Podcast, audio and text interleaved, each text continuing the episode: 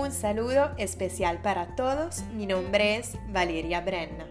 Hoy estaremos hablando acerca de la comunicación efectiva. La comunicación efectiva es una habilidad comunicativa que nos permitirá comunicarnos con las personas y hacernos entender mejor, tratando de utilizar una comunicación que fluya sin dificultad y que pueda ser comprendida con claridad la primera vez que se escucha.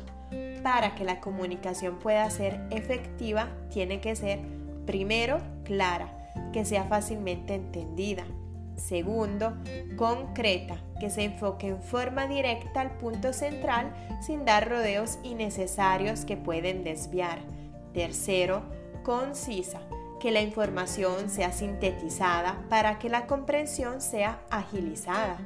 Cuarto, completa, que contenga todos los elementos que se quieren comunicar. Y quinto, coherente, que las ideas que estamos expresando estén correctamente entrelazadas y concatenadas entre ellas.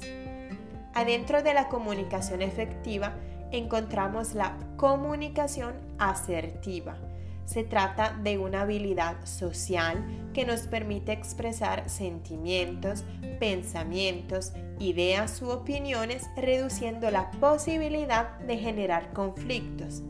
Está basada también en evitar prejuicios o preconcepciones sobre personas o hechos y predetermina que haya respeto entre ambas partes. La comunicación asertiva nos permite comunicarnos a favor de nuestros derechos sin pisotear los demás, pedir ayuda, expresar sentimientos positivos y negativos y saber decir no sin sentirse culpable. Mis queridos compañeros voluntarios, este tema tan importante nos va a ser útil para nuestra labor en la Fundación, ya que nos permitirá actuar con empatía y respeto, o sea, reconocer, respetar y ponerse en el lugar de los demás para lograr expresarnos asertivamente.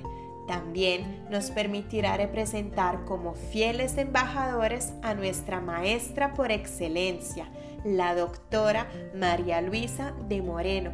Adelante voluntarios.